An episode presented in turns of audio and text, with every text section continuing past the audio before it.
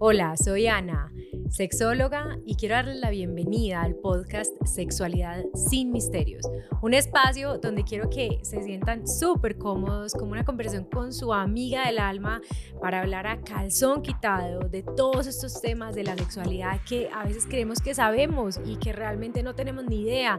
Y las creencias limitantes van a desaparecer, vamos a poder preguntar todo. Además, ustedes harán parte de esta conversación. Me encanta mucho tenerlos y espero que les encante tanto como a mí.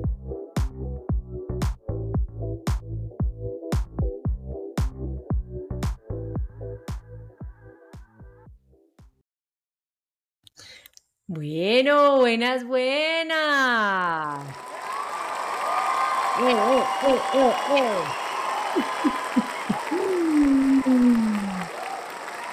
Bueno, ya, tranquilo, tranquilo, público, ya. Eh. bueno, hola, ¿cómo están? Bienvenidos a este podcast de sexualidad sin misterios. Hoy les traigo una historia de la vida real con su protagonista, donde ella descubrió a los 45 años que, ¿saben qué? Que no sabía nada de sexualidad, que no, o sea, mejor dicho, en palabras mías, no de ella, básicamente que era una hueva. Ahorita cuando abra el micrófono, seguro me va a regañar por esa palabra, pero eh, les voy a presentar el caso de Estrellita. Hemos cambiado el nombre eh, para proteger su intimidad. Espero que algún día vengan al podcast, no muy, muy pronto seguramente, y van a dejarse ver la cara y decir, oiga, sí, esta soy yo y, y sí, yo era la que estaba en pañales. Quise traerles esta historia porque yo veo esto todo el tiempo y es algo que le digo muchísimo a las personas. Hay veces, sobre todo me pasa mucho con las mujeres, lamentablemente, pero no es que no pase con los hombres. Pero veo personas que están como enterrados en un ataúd pensando que la vida es de un solo color y que lo único que hay para hacer es meterlo y que no saben por qué no pasan bueno, no entienden por qué no pasan bueno, pero han perdido también como esa conexión con su placer, ya sea por el deber ser, por la culpa, por el pecado, por la, eh, por la restricción, en fin, por múltiples variables.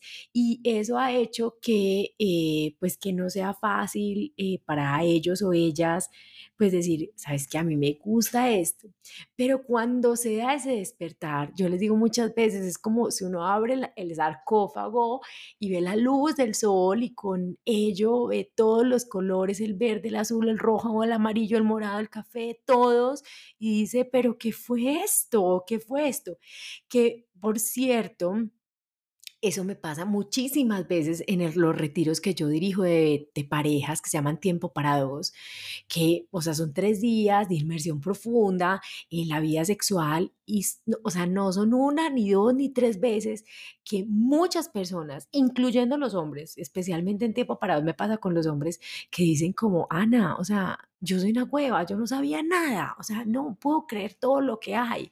Y es que los hombres también tienen su cosa porque a veces parecen como disfrazados de pipí, también siempre se los he dicho. Entonces esos espacios hacen que pues que uno pueda resurgir. Claro que cada uno tiene su camino y hay múltiples caminos para hacerlo. Por eso esta invitación hoy con Estrellita me parece lo máximo, lo máximo, porque quiero que la oigan de su propia boca. Ella me escribió y me dijo, yo te quiero contar mi historia porque, o sea, yo básicamente tengo o sea, 45 años, pero tengo la sexualidad de una persona de 17. Me siento como descubriendo el universo, me siento como descubriendo las cosas, todo me parece como wow. Y yo le dije, venga, pues cuente la historia. Así que sin más preámbulos, quiero pues como presentarles a Estrellita. Estrellita, ahora sí abre el micrófono, a ver. Hola, hola, ¿qué más pues? eh, eh. Y no, sí, estoy de acuerdo con lo de gracias. es que no voy a decir nada porque es verdad. Sí, completamente de acuerdo. No, pero, pero yo digo que, pues, a veces, ¿sabes qué? A mí me pasa a veces que yo como sexóloga le digo a la gente, de verdad, o sea, usted no se da cuenta cuánto está en pañales hasta que usted realmente abre los ojos y dice, bueno, a ver, ¿qué hay pues en este universo para mí? yo a veces hago el símil de que es como ver a las estrellas en, en, un momento o en un lugar donde usted vea todas, todas las estrellas que se imagine, no se cuenta la Guajira un desierto, el Atacama, bueno, donde usted esté, y usted ve esa infinidad de cielo divino, pero solo alcanza a ver el cinturón de Orión. Usted solo ve tres estrellas y son besos, caricias y penetración. Punto aparte. no hay más. Entonces, ver eso y abrir los ojos a todas esas estrellas a mí me parece como súper wow. Por eso quiero que me contes, bueno, Estrellita, ¿de dónde, de dónde surge o de dónde viene tu educación sexual? Analicemos primero como cuál fue ese equipaje que a vos te dieron en tu casa frente a tu sexualidad. Bueno, el equipaje que me dieron en mi casa fue ninguno, o sea, cero educación sexual. Eh, digamos que todo lo que sabía era lo que me habían dicho en el colegio, que básicamente era pues cómo es el aparato reproductor del hombre, cómo es el aparato reproductor de la mujer y mucho cuidado, mucho cuidado con ir a venir aquí a la casa con, con algo pues como con alguna cosa, me decían a mí. Eh, yo realmente no sabía que era alguna cosa, pero sabía que había que tener mucho cuidado. Eh, después, personas conocidas empezaron a llegar a sus casas con alguna cosa, que era llegar a embarazadas, y yo dije, ah, bueno, no, esto no me interesa, esto definitivamente es muy malo porque pues, se tenían que salir del colegio y bueno, me parecía que era eh, terrible y la verdad pues como que no entendía mucho cuáles eran las ganas de llegar a la casa con alguna cosa. O sea, aclaremos entonces que alguna, alguna cosa es quedar en embarazo, ¿listo? O sea, para que quede súper claro, porque yo me quedé como, que quede alguna cosa? Entonces me imagino que es quedar en embarazo, ¿cierto? Sí, total, alguna cosa es quedar embarazada, pero yo ni siquiera sabía cómo funcionaba eso realmente, o sea, solamente lo que me habían dicho en el colegio de cómo funcionaba pues eh, una fecundación, o sea, muy en clase de, de, biología, pues, o sea, pero de resto no sabía más nada. Eh, yo siempre fui menor también en mi colegio, menor que, que, que mis compañeras, entonces tampoco tenía pues como muchas conversaciones del de, esos temas, mis compañeras eran más grandes eh, y pues yo era chiquita y muy inteligente, entonces solamente me dedicaba a estudiar, a ser buena niña. Eh, aparte vengo de una familia eh, donde fui educada para, para no dar problemas. Mi mamá siempre fue muy enferma desde pequeñita y en la casa pues había muchos rollos económicos y demás, entonces mi formación era no dar problemas entre menos, menos me sintiera, muchísimo mejor. Entonces, eh, si, si, llegar con alguna cosa, llegar embarazada iba a hacer que, que eh, perdiera pues como esa identidad de, niña buena, como estaba formada, pues no me interesaba como en lo más mínimo. Entonces, digamos que en términos de educación sexual, cero, cero, cero, cero, cero, cero, nula. Eh, Además de eso que te voy a decir una cosa, también está ahí involucrado el asunto de que uno no puede quedar en embarazo y que un embarazo es el fin de la carrera, o sea, mejor dicho, usted tiene un niño y usted se caga en su vida y eso pues, o sea, nada más alejado de la realidad, yo creo que uno se transforma, no sé, ¿no te parece?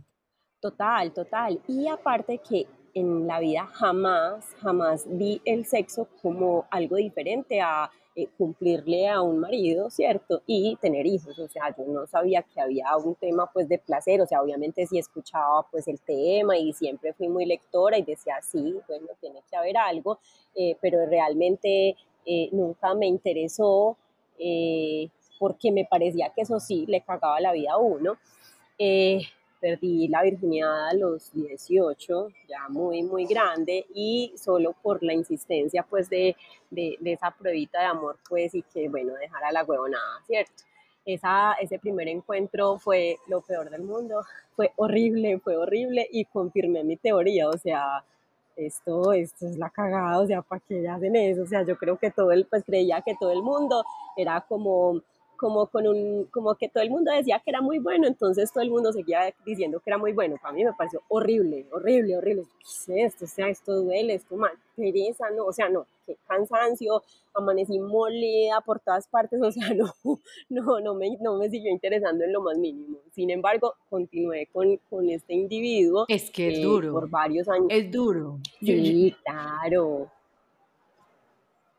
Bueno, yo continué con este, con este mismo man por varios años y digamos que pues se calmó el dolor, pero nunca hubo eh, encuentros pues llenos de placer o como eh, lo que la gente decía que era tan maravilloso. Pues incluso yo pensaba que era un tema solamente pues masculino y ya, no más, no más. Y entendía perfectamente los chistes de las mujeres con dolor de cabeza. Yo decía, no, es que para qué, o sea, qué pereza eso. Pero si es la herramienta para tener a un man ahí, pues bueno, eso es lo que hay que hacer, ¿cierto?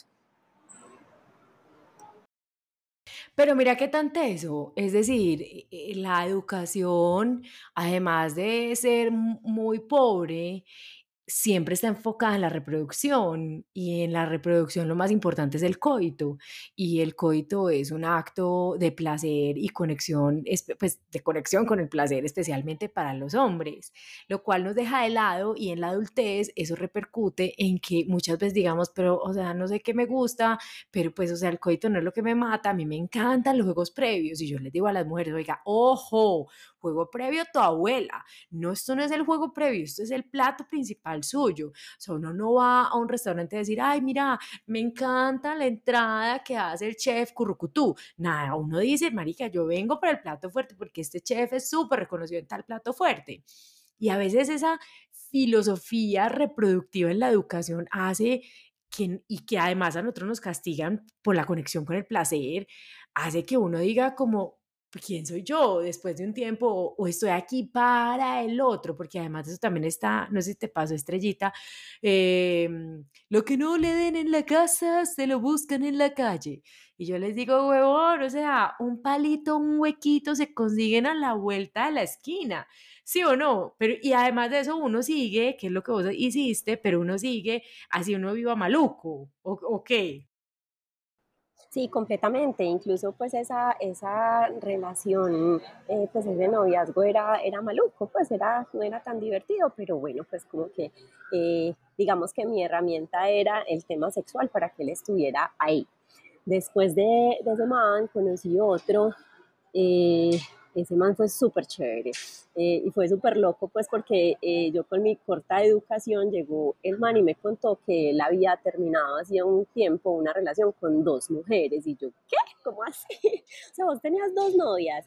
Pues sí, dos novias, pero las dos eran mis novias y yo era su novio y yo, ¡ah!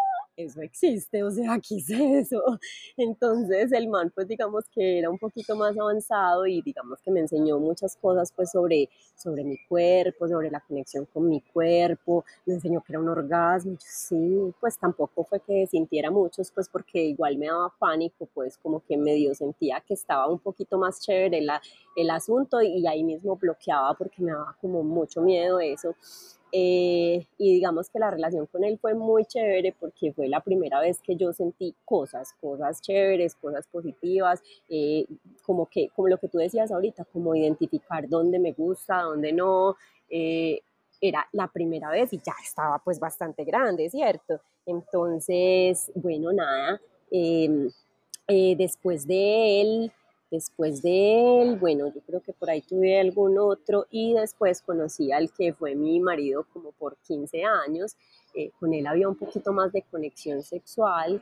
Eh, pues cuando digo conexión sexual era que era como más chévere, o sea, como que al principio no me daba tanta pereza, sino que era como, ay, ves, un poquito más rico, pues, pero nunca eh, un tema de, pucha, me muero de ganas, no, jamás, o sea, yo nunca sentí ganas, para mí como que el, el, el eso que dicen como que fue madre, no alcanzamos a llegar, no, o sea, cero, cero, cero, cero. Eh, también había una cosa súper importante, es que el tema de la comunicación sexual con estos personajes era nula, pues, o sea, yo nunca eh, me sentí en libertad de expresar mis mis pensamientos, mis deseos, porque siempre tenía miedo que se fueran. Eh, ya después casada. Pausa ahí, pausa ahí. Espere a ver que eso que usted está diciendo es una cosa súper típica, porque es que estrellita, la, o sea, la gente, o mejor dicho, las mujeres tienen esta sensación de que tienen que casar en cierto parámetro de placer, que vuelvo y digo es el reproductivo, y que, o sea, y que si no casan las que están mal son ellas, que, que yo les digo muchas veces, hombre, es como andar con un pie derecho y un pie izquierdo, pero no, todos no tenemos pie derecho y pie izquierdo, sino que aquí en la sexualidad todo el mundo tiene que casar en el pie izquierdo, que es la sexualidad masculina, el placer masculino que está con miras al coito. Pero, o sea, si uno es un pie derecho, uno está jodido hasta que yo creo que en ese renacer que, que, es el que para donde vamos a ir, finalmente uno dice, marica, ya, o sea, yo soy un pie derecho y me importa un huevo, o sea, no más, o sea, puedo vivir al lado del pie izquierdo, pero, pucha, no puedo más.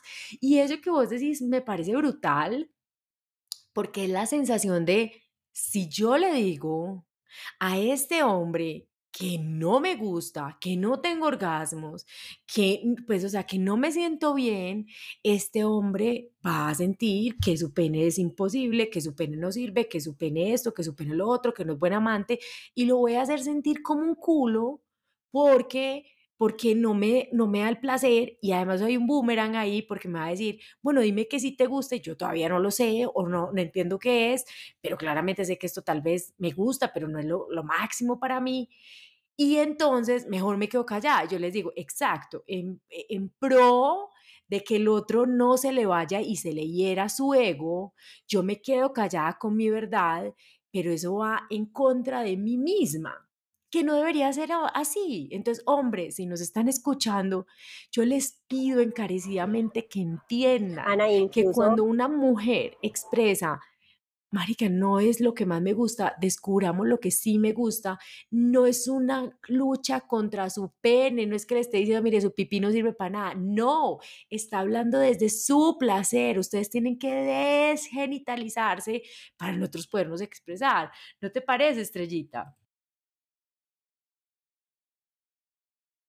Sí, completamente. Incluso ahí yo creo que tengo dos etapas. La primera eh, ni siquiera pensaba como en el ego de él, sino que yo decía, donde yo le diga esto, me deja, me deja, y es un miedo, pues como que, pues vení, si me deja qué, o sea, cierto, o sea, probablemente si me deja por, e, o sea, hoy en día digo, si me deja por eso, pues obviamente no era el indicado, ¿cierto? Eh, no fuimos, ven, vamos a, a, terapia, algo así, no, pues que yo no necesito nada, ¿cierto? Ahí ya sí fue cuando, cuando llegó el ego de él. Después em, compré una caja que vos vendías, estoy hablando hace muchos años, pues, que traía unas cositas y no, ese man casi se me muere. O sea, que, que si era que yo no le, él no le funcionaba, eh, incluso, incluso llegamos, llegué yo a pensar gracias a esa conversación que a mí no me gustaban los manes. Yo dije, bueno, ¿será que yo soy lesbiana? Lo que tengo que probar es como con una mujer a ver si de pronto funciona, porque cero, cero interés. Eh, y lo que tú dices es brutal, o sea, eh, yo creo que es una relación de igual a igual, o sea, donde no hay uno más que el otro. Después empecé a presentar alternativas como de pareja, ¿cierto? Ahí yo ya te conocí a vos, eh, le hablé de, de, ir a terapia, le hablé de tiempo para dos, que cuando eso apenas tú estabas empezando, que no era pues el paseo grande así bacano, sino que era como algo más pequeño, creo que era en Santa Elena. Eh, no, ¿qué tal? ¿Qué tal? Pues cómo se me ocurría a mí proponer algo así, ¿cierto? Eh, tal, también a mí eso me parece increíble porque yo, yo eso, por ejemplo, no lo entiendo a veces, porque yo digo como, pero a ver, vos no estás pasando bueno, tenés un espacio donde tenés la posibilidad de pasar bueno. Ay, no, que la otra gente me va a ver. Y yo a veces les digo, es que usted no tiene que hablar con nadie, sino con su pareja. Usted allá no va a ir a ser amigos como Haider Villa. Usted allá va a simplemente a, a pues a, poder hablar con su pareja de temas que no han sido fáciles, ¿sí o no? Bueno, pero entonces te digo que no y todos sienten que saben todo, sienten que saben todo, o sea, es muy teso. Eh, compré una cajita que vos vendías hace mucho tiempo que traía unos juguetes, oh por Dios, eso sí fue la desgracia de la vida, o sea, que como si me ocurría a mí, pues estaba poniendo en, en juego, pues o como en duda su, su, su virilidad. Su virilidad. Eh, sí, total, total. Eh, porque estaba pues trayendo eh, objetos que, que, probablemente pues con los que lo quería reemplazar o algo así, entonces yo me quedé pues como quieta con, con la cosa, pero definitivamente sabía que había algo que estaba mal, incluso incluso yo llegué a pensar que yo era la enferma, o sea, como que yo tenía un problema físico y también pensé que, ¿qué tal si yo fuera lesbiana? Yo dije, ¿será que yo soy lesbiana? Es que a mí no me gustan los manes y por eso no funciona esto, ¿cierto? Eh, siempre pensando en que yo era la del problema, siempre que yo era la del problema. bueno, eh, esa relación pues no, solamente por eso, sino por muchas otras cosas pues como que eh, no funcionamos, duramos muchos años eh, casados, tenemos un hijo y es muy teso porque es que es como que de dónde salió ese hijo. o sea, ¿cómo, ¿cómo puede ser posible eso? Y te voy a confesar una cosa que yo creo que nunca le contaba a nadie. Cuando yo quedé embarazada y se me empezó a notar la barriga, a mí me daba como pena. Me daba como pena que se me notara la barriga, porque yo decía, marica, la gente se va a dar cuenta que culié, pues la única manera de estar embarazada es haber culiado y eso me daba mucha pena. Y ya después como que me, me relajé, sí, marica, o sea, eso es muy teso eso, muy teso, yo sentía esa, como esa cosa, o sea, pues ya no lo puedo ocultar más, ya se dieron cuenta. Pues pucha, no soy virgen. Sí, total, total. Incluso una de mis mejores amigas algún día me dijo, no es que si vos no, hubieras tenido un hijo, yo hubiera jurado que vos eras virgen porque es que era un tema pues como que era vetado pues en, en, en, en mi vida. Ay, no, eras la mojigata pero sabes que era muy charo porque yo hablaba mucha bobada, o sea, yo para los chistes y para molestar a la gente, sí, pero como que, pero como que yo pues estuviera en el plan, no, eso no, no, no, eso no, no, no, no, no. O como que, bueno, eh, tú, ¿qué en esa situación, cuál es tu posición personal? No, ¿qué tal? Yo no podía. Yo era como tu hija, yo, y es más, todavía digo ese quiso.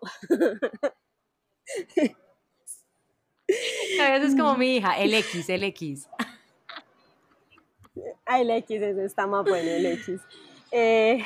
Bueno, ya ahí nos divorciamos, Trun, ahí vino un momento de quiebre muy fuerte en mi vida, pues no solo por el divorcio, sino porque llegó una quiebra económica, llegó un tema de salud importante, de salud mental importante en mi vida.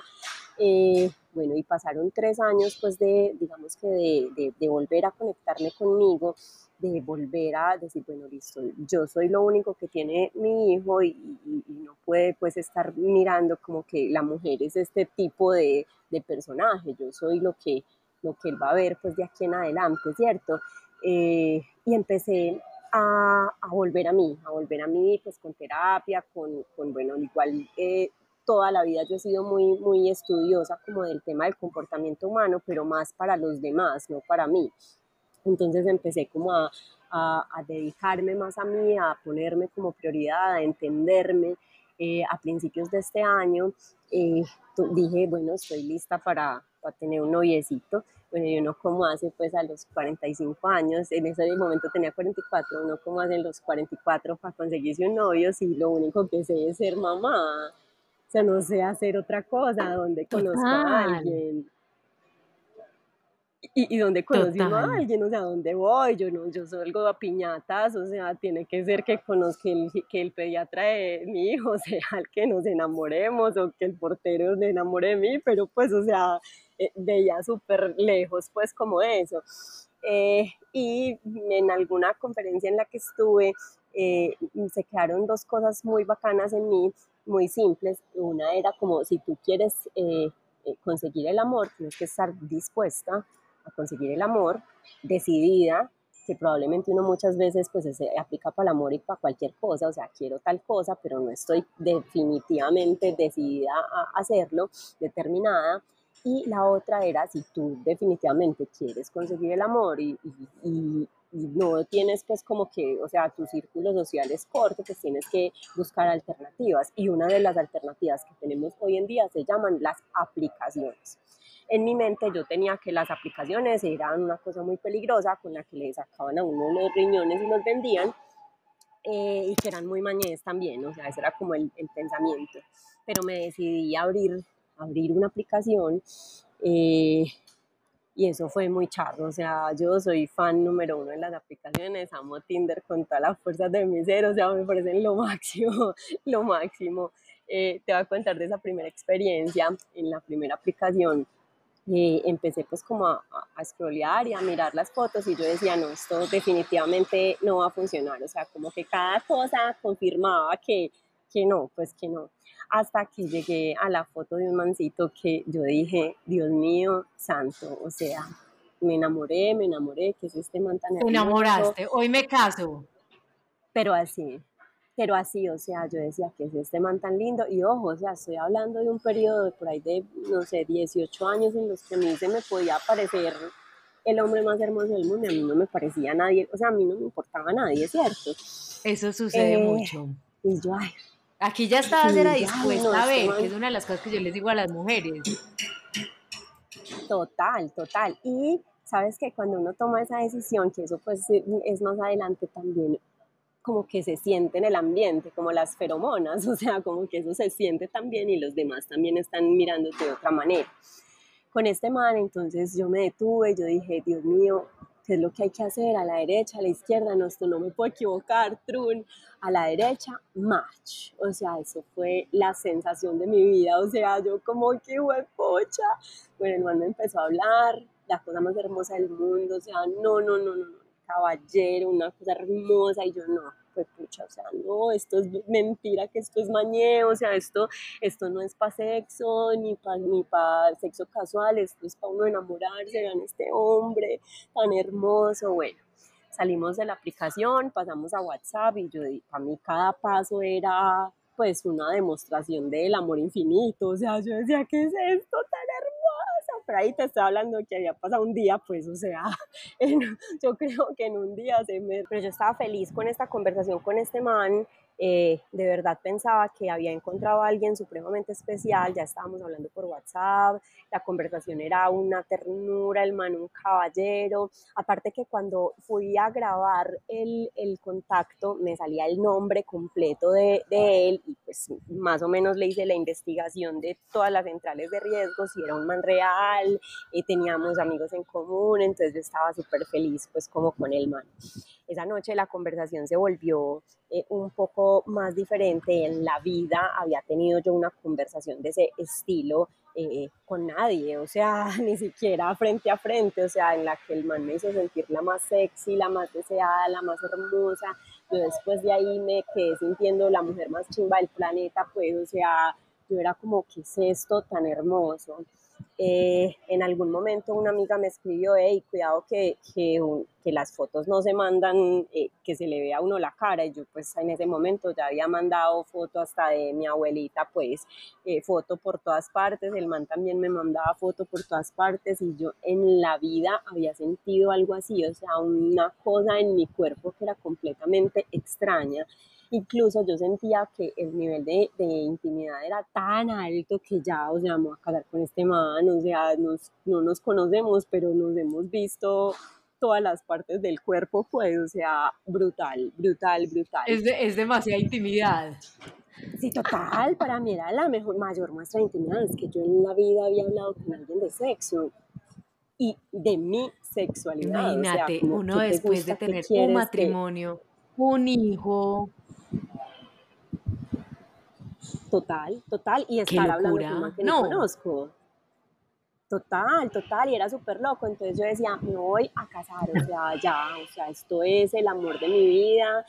Al otro día el man volvió a aparecer y yo dije, no, nos casamos, nos casamos todo el día en esa calentura, que era algo que yo jamás había sentido. O sea, yo nunca tuve hormonas locas a la adolescencia, jamás había sentido esas ganas de treparme por las paredes, jamás, jamás, jamás, jamás, jamás. Eh, fue una semana demasiado bacana hasta que el man se perdió.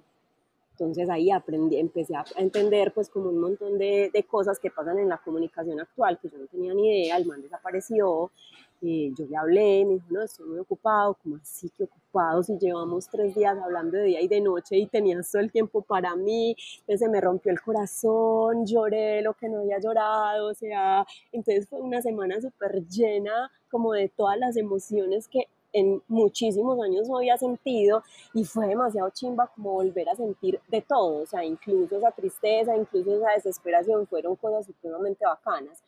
Eh, después, después nos conocimos, mucho, algún tiempo después nos conocimos, eh, no fue pues lo mejor de la vida, pero digamos que me mostró otras cosas, o sea, como el meme eh, no, no fue en la realidad lo que, lo que pasó en el, en el chat, pero estuvo bien. Y una cosa súper bacana que me pasó con este man es que así como le creí que era el, íbamos a ser el amor de la vida, le creí que yo era la mujer más chimba del mundo. Yo jamás me había sentido, yo nunca había tenido problemas como con mi cuerpo, eh, pero nunca me había visto eh, mi cuerpo, mi cara, yo como un instrumento para la sexualidad, ¿cierto? Como, como yo puedo seducir a un man, jamás en la vida, yo jamás me había sentido como, como esa persona que podía hacer eso. Y Imagínate eso. quedé sintiendo total. Y yo me quedé sintiendo la mujer más chimba del planeta. Una yo volví a esas apps con toda, yo volví con toda, además que yo ya sabía que yo ya no podía mandar fotos sino de la cabeza para abajo, yo ya sabía que me iban a mandar fotos y que eso no era intimidad, yo ya sabía que se me iban a perder, trun, y claro, así como que uno aprende el juego, pues de ya Estás preparada, ahora sí fue pucha, pues, Dios mundo cruel. Sí, Sí, entonces como que me sentía súper preparada porque el man pues definitivamente fue mi preparación y el man es una chanda pues o sea igual pues todavía seguimos por ahí molestando pues el man es, el man no es chévere pues como pero en realidad le tengo como un aprecio súper especial, mis amigas se mueren de la risa porque son pues parce como pues seguir hablando con ese estúpido y yo no, es que ese man para mí fue como el que me ayudó a descubrirme y a salir pues como a, a sentir un montón de cosas, o sea, uno en pelotarse a un man después de 20 años que no lo veía, sino el mismo personaje, después de, de, de, un embarazo, ¿cierto? Y como de tantos cambios a nivel mental y corporal, eh, es de verdad que sí, para mí fue un nivel de intimidad súper teso, ¿cierto? Eh, después de ahí he conocido otros personajes, he conocido, sobre todo me he conocido a mí, eh, me he dado la oportunidad de de probar cosas que jamás en la vida hubiera permitido, o sea, abrir puertas que jamás en la vida hubiera abierto, eh, de hacer cosas que... A ver, ¿cuáles? Diga a ver. a ver, eh, por ejemplo, una que fue súper loca fue una vez hice match con un man un sábado por la tarde, me dijo, ¿qué vas a hacer hoy? Nos vemos. Sí, Trun, o sea, nos vimos, o sea, no sabía sino el nombre que aparecía en Tinder nomás. Y para mí ese man fue la mejor experiencia de la vida, o sea, lo mejor, de lo mejor, de lo mejor, o sea, brutal, brutal, brutal, brutal, que yo decía, ¿dónde estaba yo? O sea, porque yo no había sentido todas estas cosas en mi vida. Eh, con este mismo personaje que les digo que lo conocí sin saber sino su nombre y creyendo que ese era su nombre real y, que esas eran pues como las foticos que, que aparecían ahí eh, como que en la mitad de todo me dijo, tú has llegado a tener sexo con drogas. Y yo, ¿qué? No, o sea, yo me probé la marihuana como a los 22 años, una, una pitadita y ya. Y va sacando este man un tarro de popper y yo, bueno, a todos sí, démosle. Brutal, brutal, brutal. O sea, el popper a los 45 años, gracias. Todo sí, llegó la época de todo sí. Sí, y pues absolutamente recomendado, por Dios, o sea, eso es una cosa brutal, o sea, probablemente en términos pues de adicciones y de eso sea otro tema, pero pues a nivel sexual a mí me pareció eso brutal, o sea, como una exaltación de los sentidos y bueno, lo haría todas las veces que, que fuera, definitivamente a todos sí.